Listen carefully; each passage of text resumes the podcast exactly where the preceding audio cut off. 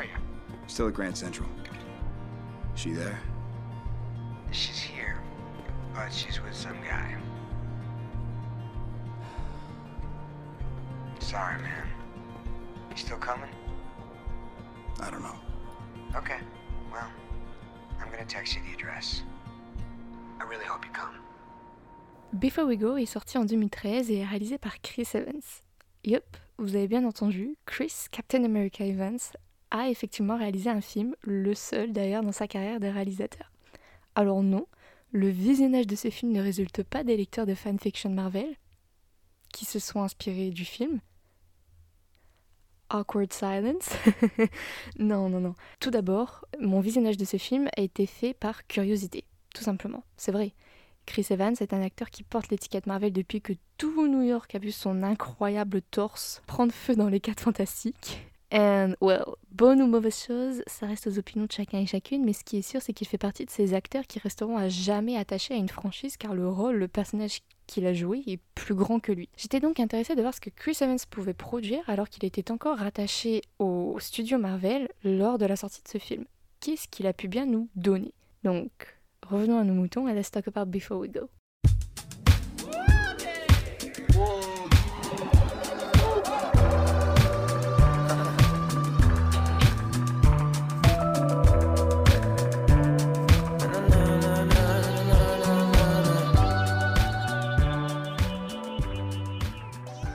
Dans ce film d'une heure trente, nous retrouvons Nick, trompettiste au cœur brisé, joué par Chris Evans donc, et Brooke, qui est interprétée par Alicia Eve et qui joue le rôle d'une inconnue qui a loupé le dernier train pour Boston et qui se retrouve seule dans Grand Central, à New York, sans sac et sans papier d'identité. Une galère quoi. Of course, rom-com oblige, Nick propose d'aider Brooke because you know, you don't take the captain out of the captain after all. On suit donc le duo pendant une nuit dans un New York très atmosphérique qui va les mener à avoir des conversations et des moments à cœur ouvert malgré le fait que bah ils se sont rencontrés il y a une heure. Il y a même pas une heure.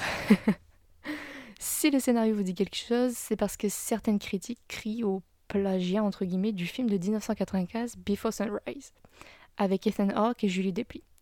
Je n'ai jamais vu ce film, ni la trilogie qui, qui en découle d'ailleurs, qui la suit. Pourtant, beaucoup de cinéphiles autour de moi voient ça comme un classique, comme un incontournable du cinéma. Donc, euh, well, we might disagree, I don't know.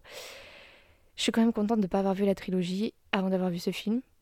Pas que ça aurait gâché mon appréciation et mon amour pour le film que je vais vous présenter, mais je pense que ça aurait influencé quand même. Même si ça représente quand même le côté un petit peu bancal du film de Chris Evans, let's focus on the good here. On va, se, concentrer sur les points positifs d'abord et sur le pourquoi je vous parle de ce film dans ce billet. Le film s'ouvre sur Grand Central, endroit iconique de New York, la gare, qui, même en plein milieu de la nuit, nous dépayse. On est directement dans le mood new-yorkais, et lorsque vous rêvez de visiter The Big Apple just like me, well, vous êtes directement investi, vous êtes carrément dedans. Sur ce plan-là, le film pourrait faire écho, quelquefois, très légèrement, j'insiste, au film de Woody Allen, Manhattan. Juste pour les plans du Brooklyn Bridge et des rues new-yorkaises. Juste pour l'atmosphère en fait. Et ça, on peut pas le nier. Le fait aussi que le couple, entre guillemets, se balade sans but précis permet aussi de découvrir la ville de nuit et c'est là que le film prend tout son charme pour moi. C'est l'atmosphère qui, qui est créée et qui invite au dépaysement, mot, seul mot français d'ailleurs, que le personnage de Brooke ne cesse de répéter dans le film avec son magnifique British accent. Ajoutez à ça aussi le fait que les personnages de Nick et Brooke sont tous les deux associés au monde de l'art. Donc Brooke est une consultante en art, consultante de peinture, et Nick est un trompettiste et donc associé au monde du jazz. Le, monde de l'art, du jazz, de la peinture, associé au, à l'atmosphère new-yorkaise, of course, il y a tout pour moi me, me plaire en tout cas, c'est il m'en faut pas plus. En fait, je fonctionne beaucoup comme ça au cinéma. Si je suis pas immergée dans le film, ça va pas le faire. Et si l'histoire ne m'inspire pas, ça va encore moins me convaincre. Thank God, donc, le film a des moments d'inspiration et c'est encore mieux quand on les retrouve dans les personnages. Bah oui. En plus de voyager à New York, ce sont chez les personnages que je retrouve réconfort et amour. Et un petit peu d'espoir aussi. Nick, il est un petit peu comme un pro-chevalier des temps modernes, qui croit éperdument à l'amour. Et Brooke est plutôt une jeune femme qui a les pieds sur terre, qui est réaliste et qui refuse de trop écouter son cœur. Ce qui est intéressant chez eux, c'est le recul qu'ils ont sur leurs expériences. Ils sont tous les deux dans leur trentaine et comme quoi, même avec trois décennies dans le sang, bah tu peux être perdu dans la vie et ne pas savoir ce que tu fais. ce qui est assez rassurant au vu de ma prospection inexistante de la vie MDR. L'inattendu, the unknown, comme dirait la Reine des Neiges, et aussi ce qui rend cette nuit unique. Il y a tout au long du film ce sentiment de parler avec quelqu'un pendant des heures et de se sentir whole, de se sentir bien, à sa place, apprécié. C'est un sentiment qui est indescriptible. Les scènes dans l'hôtel, d'ailleurs, sont représentatives de ce genre de sentiment dans le film. Ce sont les rares fois où les personnages se retrouvent à l'intérieur, au calme, sans la ville ou leur vie respective pour les occuper ou pour occuper leur conversation en fait. Tout est mis en arrière-plan, il n'y a que. On se concentre que sur eux. Le script est donc plein d'inspiration avec des phrases comme You know the most important thing I learned after all my years of marriage, after an entire life with one person, What's that? that you can't allow the people you love to determine how you love. On ne peut pas laisser les gens qu'on aime dicter comment nous sommes censés aimer. C'est beau, sérieux. Et tout, du- tout le long du film, il y a ce genre de phrase, ce genre de petite delivery line, ce qu'on appelle comme ça, qui, qui, te, qui te font dire waouh, quand même, il y a, il y a de la recherche un petit peu. Et bon, c'est une rom-com, donc on se dit vas-y, ça, ça va bien avec, euh, avec le thème, avec le mood. Par contre, en plein milieu d'une embrouille, il y a aussi des phrases comme The only thing that is stopping you from being the biggest loser in New York is the fact that I haven't left town yet. Look, I hate when people use this expression, so I'm sorry I'm about to, but can we just breathe? Can we just breathe? Et je dois admettre qu'en plein énervement, c'est le genre de choses super cringe qui me fait rire. Je suis pas une fan de The, Office pour rien en fait. Et c'est là que le film est un peu bancal.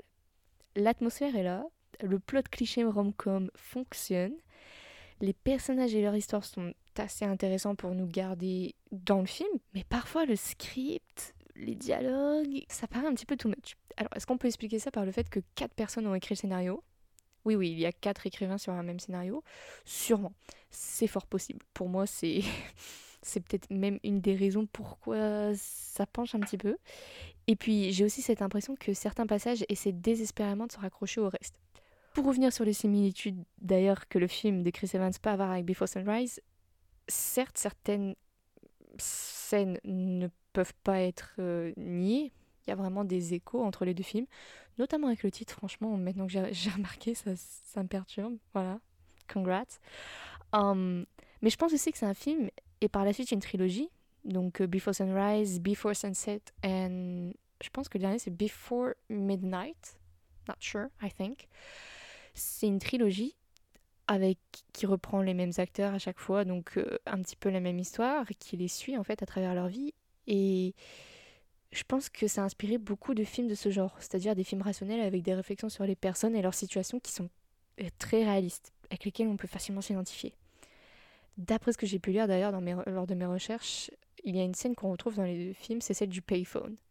Dans les deux cas, les personnages se mettent face à face et font semblant de se téléphoner à eux-mêmes, et alors que dans Before Sunrise, ils expliquent pourquoi ils sont en train de tomber amoureux l'un et l'autre, dans le film de Chris Evans, Nick et Brooke utilisent ce coup de téléphone comme une machine à remonter le temps. En fait, ils se donnent des conseils et appréhendent certaines situations qu'ils auraient souhaité gérer autrement. Il y a une scène comme ça au milieu du film, qui est cute mais sans plus. C'est un peu plus loin dans l'histoire que le même genre de scène va clôturer le film. Nous sommes de retour à Grand Central, il est 7h du matin, la nuit se termine et Nick et Brooke sont sur le point de se quitter. Le cœur du téléspectateur se déchire, la rom-com se finit mal, Euh, Peut-être pas. La scène est brillante selon moi car elle donne le dernier ton au film et prouve bien que la force du film, ce sont les discussions qui sont ancrées dans une réalité qui pourrait être la nôtre en fait. And at the end of the night, you're gonna want to say some things, but don't. Don't ruin it. It's nothing she doesn't already know. Just give her a kiss. Wish her good luck. And, uh, thank her. Thank you for showing you that you can love more than one person in this life. Je terminerai donc ce billet en disant que trouver l'amour au mauvais moment peut faire mal. Et well, Chris Evans a l'air de savoir de quoi il parle, hein. Qui, qui a brisé ton cœur en fait, sérieusement, pour faire des films comme ça? Enfin, merci, mais are you okay? Outre le fait qu'on pourrait dire que c'est un film qui pousse à être le héros de sa propre vie, alors que c'est fait par quelqu'un qui interprète un super-héros pendant plus de 10 ans. L'histoire est simple, mais on ressent vraiment tout l'amour que le réalisateur a mis dans son projet, le seul d'ailleurs, et j'espère pas le dernier. Et c'est ce qui rend le film à la fois beau et tellement mieux que certains scénarios hollywoodiens. Of course, cela reste mon opinion, et je vous invite à faire la vôtre en regardant le film. Ciao